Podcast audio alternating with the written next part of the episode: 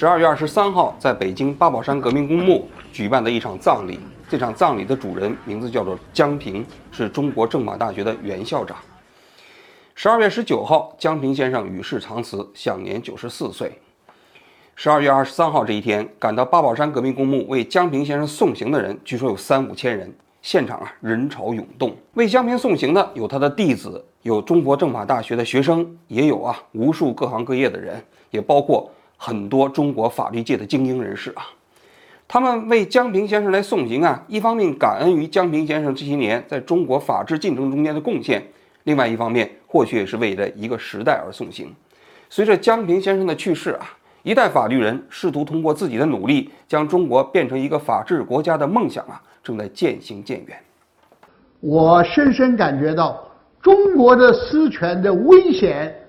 主要并不是来自另一个私权，而是来自公权力。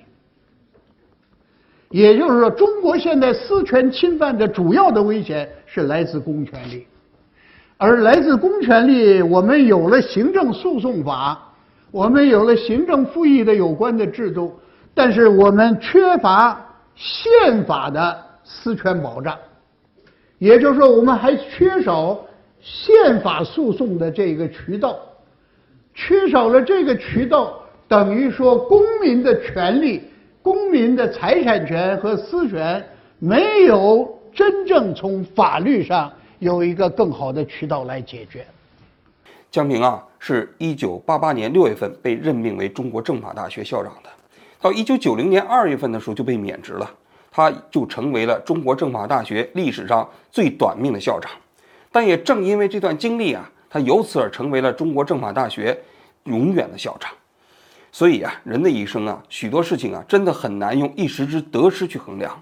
江平如果不是因为他被免职，他可能就永远不可能成为中国政法大学许多学子心目中永远的校长。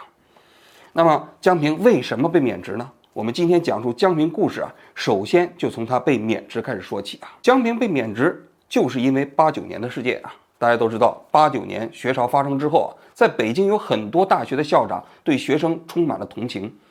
那么江平啊，当时啊，跟北京大学的校长啊，还有好几所大学的校长，曾经一起到中南海找过乔石，就问说这个这种情况下，我们应该到底怎么处理？据江平自己回忆啊，当时乔石给他的回复还是说：“你们放心吧，学生的要求啊会被满足的，中央呢现在也正在研究。”这个信号啊，可以对江平来说呢，也是一个非常积极的这样的一个传递啊。所以他在整个八九年期间，对学生都是采取了相对来说比较宽容，甚至暗地里比较支持的一种态度。四月二十号这一天，一九八九年四月二十号，据蒲志强跟我回忆啊，这一天呢，就是中国政法大学啊，有几名学生当时到天安门广场去游行嘛，就包括周永军呐，他们这些人。回途的时候呢，被警察给打伤了，打得头破血流啊。回到学校之后呢，中国政法大学把他正把他这件事情是任命为是四二零惨案。那么蒲志强当时听到这样一个消息之后呢，就赶到了他们这几个学生的宿舍里头啊，去看望这些学生。因为蒲志强当时也是一个学生领袖嘛，他说他到了这个学生宿舍的时候，正看见江平校长带领学校的领导也在看望学生。当时学生啊比较激进的。就提出来要求，嗯，当时的这个中共政府啊，要给学生赔礼道歉，要满足一些条件，否则的话，中国政法大学在当天下午五点半就要宣布正式罢课。江平啊，也包括中国政法大学的老师啊，劝过这些学生说尽量不要罢课，但是学生的态度非常积极。当然了，学生也没有等到当时的那个信息啊，所以在四月二十号下午五点半的时候，中国政法大学的学生呢，就正式进入到了罢课。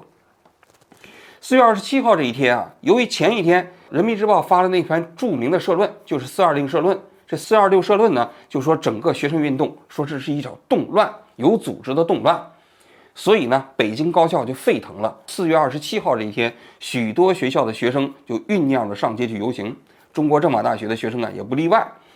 那么在四月二十七号这一天呢，他们的游行队伍呢就冲到了学校门口。走到学校门口的时候，正好碰见了江平校长。江平校长啊，就坐在了地上。他当时啊，对学生们说：“他说，你们的父母啊，把你们送到了学校，相当于他把你们交给了我，我得对你们负责啊。如果你们要是从这校门里头出去，如果要是发生了流血事件，如果有学生在这个过程中间因为游行而牺牲，他说我对不起你们的父母。他说孩子们呐，我们现在把学校的门关上，你们在学校里头想怎么游行就怎么游行，这样可以吗？结果当时学生啊态度比较激进呢。据蒲志强跟我回忆说，当时有一个法律系比他高一届的学生就在那儿举着宪法过来说：“他说我们为了这一切已经忍了很久了，难道我们要一直要忍下去吗？”结果当时现场的学生啊人潮鼎沸啊，蒲志强呢就从人群中间冲出来啊，就把坐在地上的江平校长呢从地面上搀了起来。掺起来之后呢，这个地方就形成了一个缺口，于是呢学生啊就从这个缺口中间脱颖而出，冲出了校门。冲到校门之外，他们在这里整军备齐呀。后来又联络北邮的学生，一直游行到天安门广场。这是当时四二七事件啊。四二七事件之后呢，江平啊，他后来因为已经有一个原定到美国访问的计划，所以在五月二十五号，也就是在六四前夕的时候呢，他就带领了一个代表团到美国访问去了。六四的时候，我是在美国，我正好带了一个代表团在美国夏威夷。跟美国人开了一个民法、商法、经济法的讨论会，那么我又是代表团的团长，在旧金山的时候，我们看到了在美国当时播放的六四的现状。有一个美国教授，他打电话跟我说：“他说中国现在很乱，你是不是暂时不要回去啊？”我说：“这可是一个原则问题，如果我要晚回去的话，恐怕我这个命运就是。”很不一样了哈，所以我就带了团回来了。到了北京的时候，还都是戒严的时候。当然了，在八九年之后啊，这个整个中共政府对北京的这些支持学生的这些学校领导啊，开始进行清算。所以，北京大学的校长，也包括中国政法大学的校长，呃，这个江平呢，就被清算掉了。由此呢，他被免去了中国政法大学校长的职务，成为了中国政法大学历史上最短命的校长。这之后呢，江平啊，他实际上又回归到了一个大学教授的角色。他的人生啊，并没有因为他从大学校长的职位下来之后呢，而黯然失色。相反啊，他更多的璀璨人生才刚刚开始。所以，我们今天就来讲一讲江平和他那个时代的故事啊。对于我们这样的一些人，画了右派也好，对于我们这些人的遭遇也好，历史和人民总会做出正确的评断。我想在这一点上，你们今天是不会再有我们这时候的遭遇了，大动大变，大起大落。江平啊，祖籍宁波，但他其实基本是上在北京长大的啊。当时呢，他的家境不错啊，所以他中学考的是北京的崇德中学。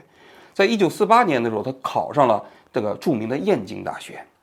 他考上燕京大学的新闻系，结果呢，刚刚考上燕燕京大学的新闻系，没两个月，北京城就解放了啊！当时解放军就在学学北京城外，就把北京城给给包围起来。他属于进步学生，他支持中国共产党。所以当时啊，燕京大学的学生啊，已经没有心思去读书了啊，所以他们就组建了一个文工团。这文工团呢，就是那种犒赏这个人民解放军，然后呢，就是南下去跟着解放军到各个地区去表演啊。几个月之后回来之后呢，他也没上大学，就被分配到了北京市的体育局。结果啊，到一九五一年的时候啊，呃，中国要在全国范围内选拔到苏联的留学生，他就被单位推荐，然后去苏联去留学去了。当时带队的那个人叫钱信忠。就是我们讲中校注射液里头那个卫生部的部长啊，那么当时在全国一共选拔了四百一十名学生到苏联啊，他们坐了九天九夜的火车才赶到了苏联。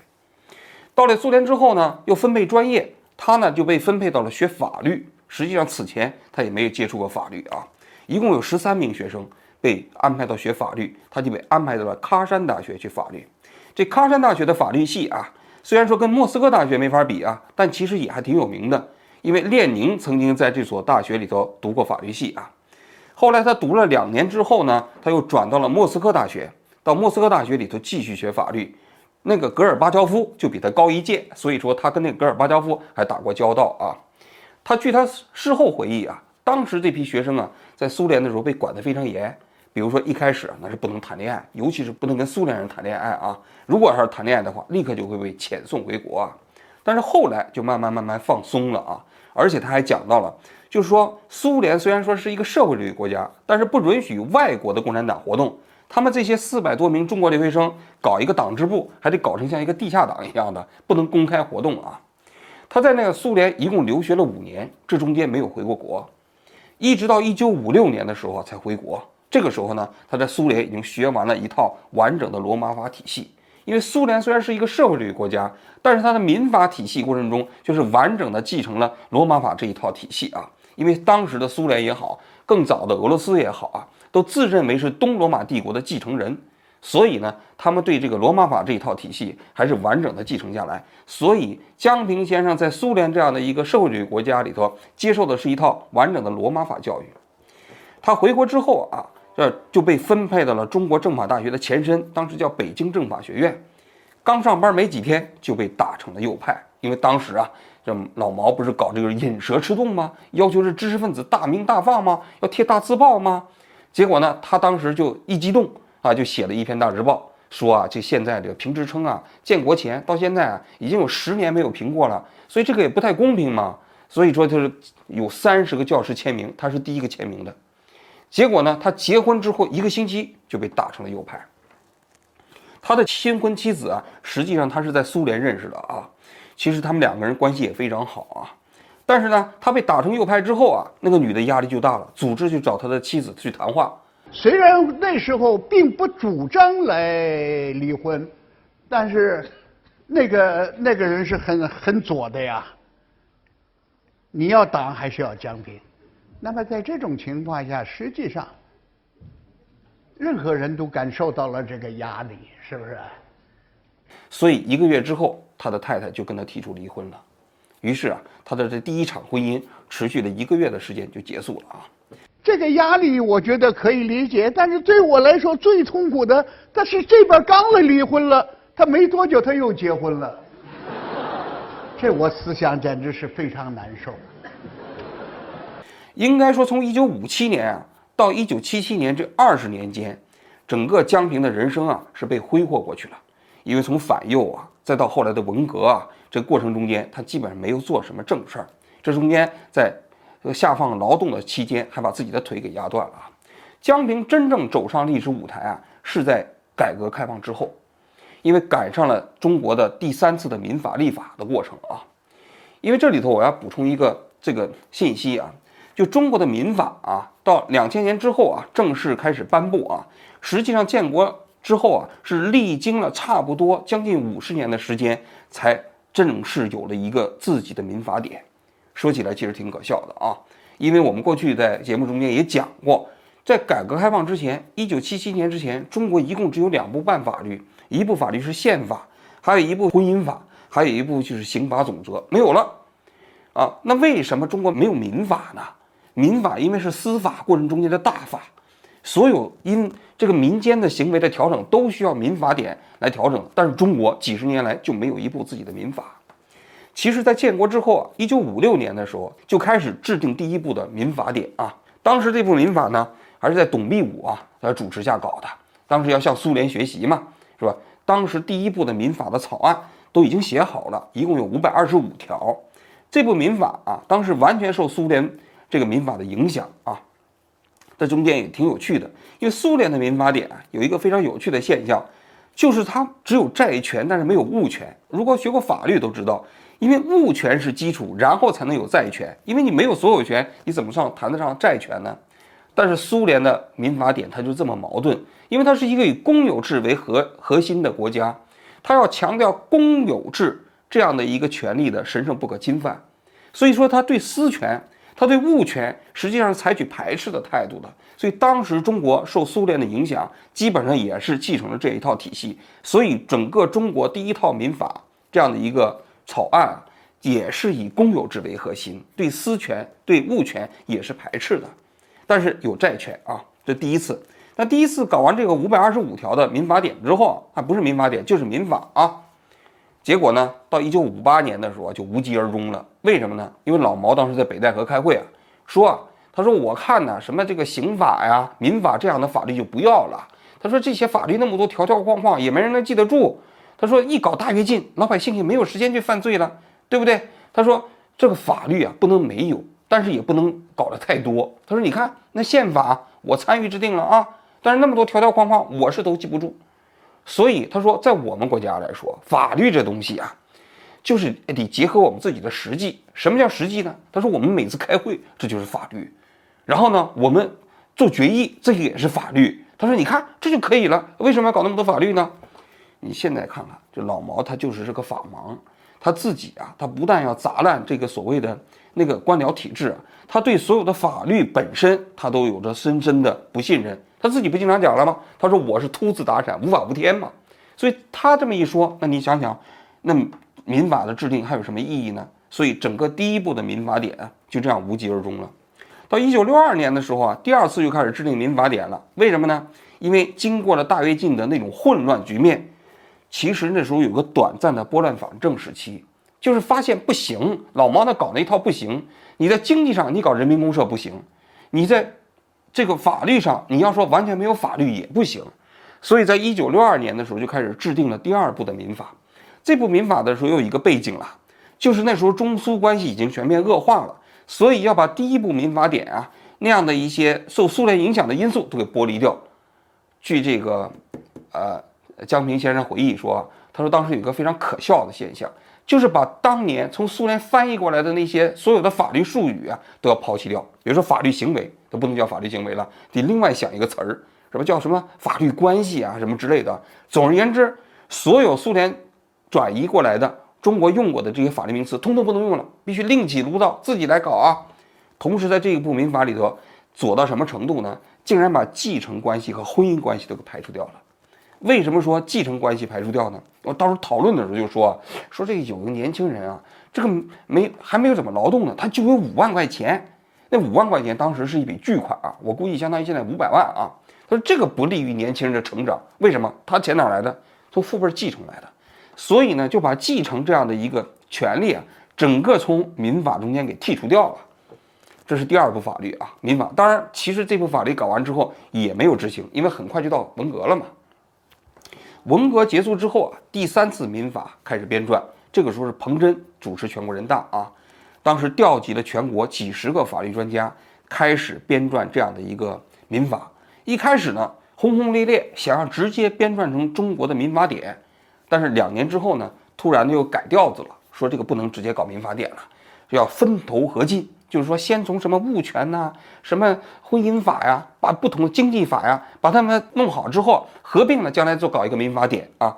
所以当时为了协调各个法律之间的关系，就搞了一个叫民法通则。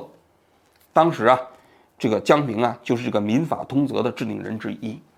他在回忆录里头还讲到这么一个细节啊，他说民法通则里头九十条，有一条非常可笑的规定。这条规定里怎么规定呢？他说合法的借贷关系受法律保护。他说：“你想想，你合法的本来就应该保护，对不对？那你你这么规定不是废话吗？”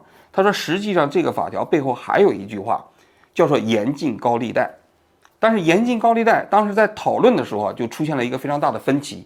那你你要严禁高利贷，你具体比把个高利贷是什么，你进行进行定义，对不对？所以当时有人提出来了，比国家的这个啊利息高四倍，这就叫高利贷。结果讨论这个的时候。”这个与会代表之间就发生了巨大的冲突，因为对于西北这些地区，甘肃啊，这个陕西这些代表来说，他们认为没问题，你高于银行利息四倍就属于高利贷嘛，就应该打击嘛。但是对于江浙地区的人呢，他们就认为不行，因为当时那个地方已经搞了改革开放了啊，很多民间借贷的利率很高，远远超过四倍。但问题是。这些老板本身借了这么高的利息，他同时还能赚到钱，利润可能还有百分之八十、百分之九十。那么这个时候，如果你要是认为这个借贷利率高，你要打击的话，一方面不利于经济的发展，他借不到钱了嘛；另外一方面，那你不是对这个老板更好了吗？你要把他利息强行压下去的话，所以最后讨论来讨论去，就把最后这个严禁高利贷这个条款给拿掉了。拿掉了之后呢，就变成了前面的一句废话。就合法的借贷，哎，呃，法律予以保护。所以呢，他说这是背后的故事啊。一直到两千零二年，李鹏当时担任总理的时候啊，才说一定要搞一部民法典，中国才有第四次民法制定过程中间搞的民法典啊。江平呢是参与了第三次和第四次这两次的民法的修订工作啊，所以他被称之为中国的民章法的大家。我们怎么能够来真正把文明的意识启蒙起来呢？老百姓就是一个感觉到毛主席好啊。毛主席伟大呀，具体怎么样个伟大，具体怎么样不知道啊。我要是能有一个皇帝，开明的皇帝多好啊。那么寄希望于这样的一些，而不期望于在自己的知识领域方方面能够扩展的到很好去思考啊，去思维的到这个程度。如果我们要不解决这个问题的话，我说。中国的法治和民主没有希望。我一直有一个看法，认为啊，江平这些法律人呢，他们实际上本身的法律造诣并不是特别高，因为他们的法律的功底啊，他并没有一个特别深奥的法律研究著作。他们对中国司法进程的最大的贡献，不是说在法学理论方面的研究。而是呢，他们通过自己身体力行啊，推动中国的宪政法治啊，在实践层面上的推广。我自己啊，看江平先生的回忆录啊，也包括啊，就是看江平先生这些年啊，在中国社会上的种种行为啊，我自己也有这种类似的感受啊，就是他是一个践行的自由主义者，同时也是一个呃宪政和法治的维护者，同时呢，他自己呢也还有一些非常高的人格魅力。蒲志强给我回忆啊。他说，一九九零年的时候他当时不是做学生领袖，然后呢受到了冲击吗？一九九零年的时候，他就到江平校长家里去做客。他说呢，当时江平看着他生活非常落魄啊，从里面的房间里头直接就拿出来两张这个大票子。他说那绿票子一张五十块钱，两张一百块钱，就给了这个蒲志强。当时这钱呢不是小数字啊，所以蒲志强啊这笔钱他记着了很长时间。后来前些年，蒲志强不是又。被这个共产党给抓起来了吗？而且还判了刑啊！他出狱的第二天，他就到江平这个先生家去做客。江腾又从里屋里头给他拿了一个大纸袋子出来，说是五万块钱，要让蒲志强收下。说你刚从监狱里出来，生活不着，你先拿着用。蒲志强说：“哎呀，这个你太客气了，我现在生活挺好的。虽然说我现在不是把我律师资格证给吊销了，但是我那个律师那个本身那资格还在。哎，我现在呢还有工资可领啊。所以江平先生才放下。”这颗心，你就可以知道，他实际上对后辈的提携本身呢，确确实实是挺无私的啊。江平自我认知啊，他说：“我不是一个法学理论家，我只是一个法律教育工作者，只是一个法律观念的普及者。”我觉得啊，这一点啊，他其实也不是自谦啊，概括的还是比较准确的。因为江平并没有著作等身的学术著作，但是呢，他对中国司法进程的推动方面呢，确确实实起到了非常大的作用。改革开放之后啊，他参与了中国无数部法律的制定，从民法到商法，到行政法，到委托法，啊，到物权法，这些法律的制定过程中间，他或是直接的参与者，或者是专家组的成员。他在相当长一段时期内啊，都是全国人大法工委的委员。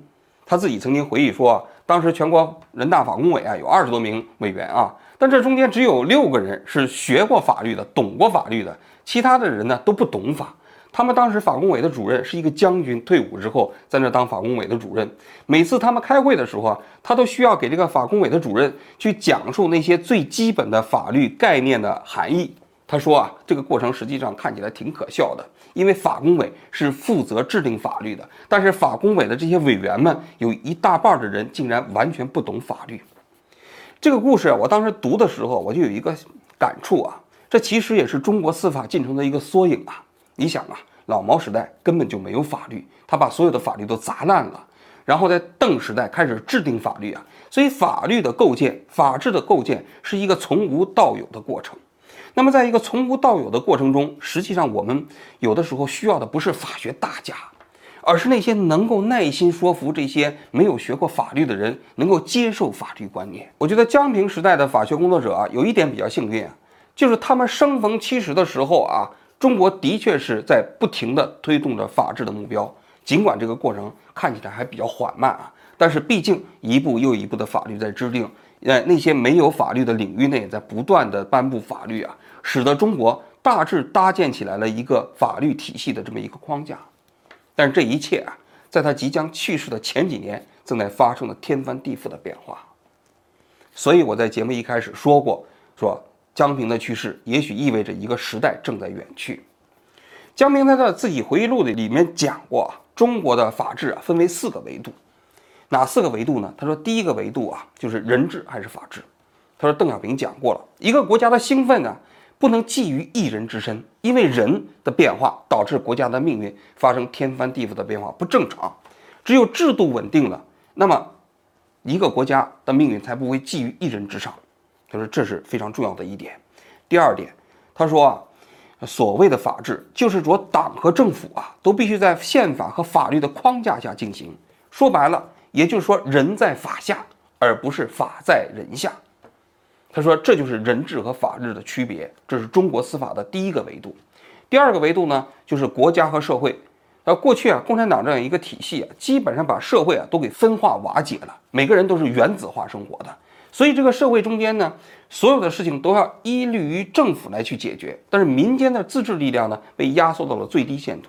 但实际上，大多数社会问题，实际上靠民间社会是可以自己去完善的，比如说环保啊、消费者，呃的维权呢，不一定非得都通过国家来解决，你可以通过民间的私权进行调整。他说，这是第二个维度，要。改革开放要把这种社会的权利、社会的自治组织的力量，逐渐的把它重新发展起来。第三个维度就是公权和私权。他说，公有制因为崇尚的是公权嘛，藐视私权嘛，所以私权得不到保护。但是私权得不到保护，社会利益就得不到保护。为什么改革开放之后，呃，民间的财富会增长？是因为私权得到了保护的结果啊。所以，其实中国的法治进程也要逐渐的限制公权力来保护私权。第四个方面就是从法治到法治。第一个法治啊，那个治是制度的治；第二个法治的治是治理的治。这两个法治呢，在中文里头啊，读音都一样，但是在英语里头是完全不同啊。他的理解，第一个法治啊，意味着法律制度；而第二个法治呢，指的是法学观念、法律这个思辨的这样的一个体系。他说：“这两者啊，中国重于法律制度，而轻于呢这个法治的这样一个理念。但他在他看来啊，中国也要逐渐的从法治过渡到法治。为什么呢？因为如果你要是只讲法治、法制度的治啊，那么这个法律本身就是工具。但是当你过渡到法治后一种法治的时候啊，保护人权，这个才能成为每个人法律的那种根本性的思想。大家可以看一下这四个方面，在江平啊大半生。”制定法律的过程中，基本上还是缓慢的朝着这个方目标来推进。但最近几年呢，基本上已经发生了天翻地覆的变化。法治和人治，现在呢，还是法治吗？还是朝法治的方向进行吗？没有了吧？人治越来越厉害了吧？这个任期制也可以被被废除。好不容易构建起来的制度，因为一个人就全部改变了。这不就是人在制度之上吗？国家和社会现在。好不容易建立起来的有一点点公民社会雏形的这个社会体系也被瓦解了吧？那么公权和私权呢？那就更是如此了。那现在私权力应该说受到了极大的践踏和藐视，这个权力最大的就是公权力，他想说什么就是什么。最后所谓的从法治到法治就更不用提了。现在要谁要提司法独立，那就是大逆不道啊！连圣诞节都不让过了，你想一想，你还敢提法治吗？所以啊。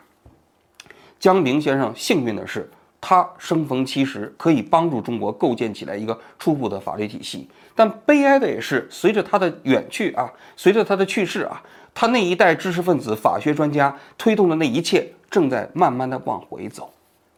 所以我在节目中一开始讲到了，无数法律人在北京二十三号这一天，到八宝山人民公墓去为江平先生送行。其实从某种角度来讲，他们也是在向一个时代告别。这个时代就是那个曾经法律人充满希望的时代，尽管缓慢，但前面依然有光。可现在呢，那个光不见了。那中国的未来在哪里呢？中国的宪政还有希望吗？中国的法律将何去何从呢？这可能是江平啊先生啊留给我们这个世界上的一道思考题。好，我今天就讲到这里。谢谢大家。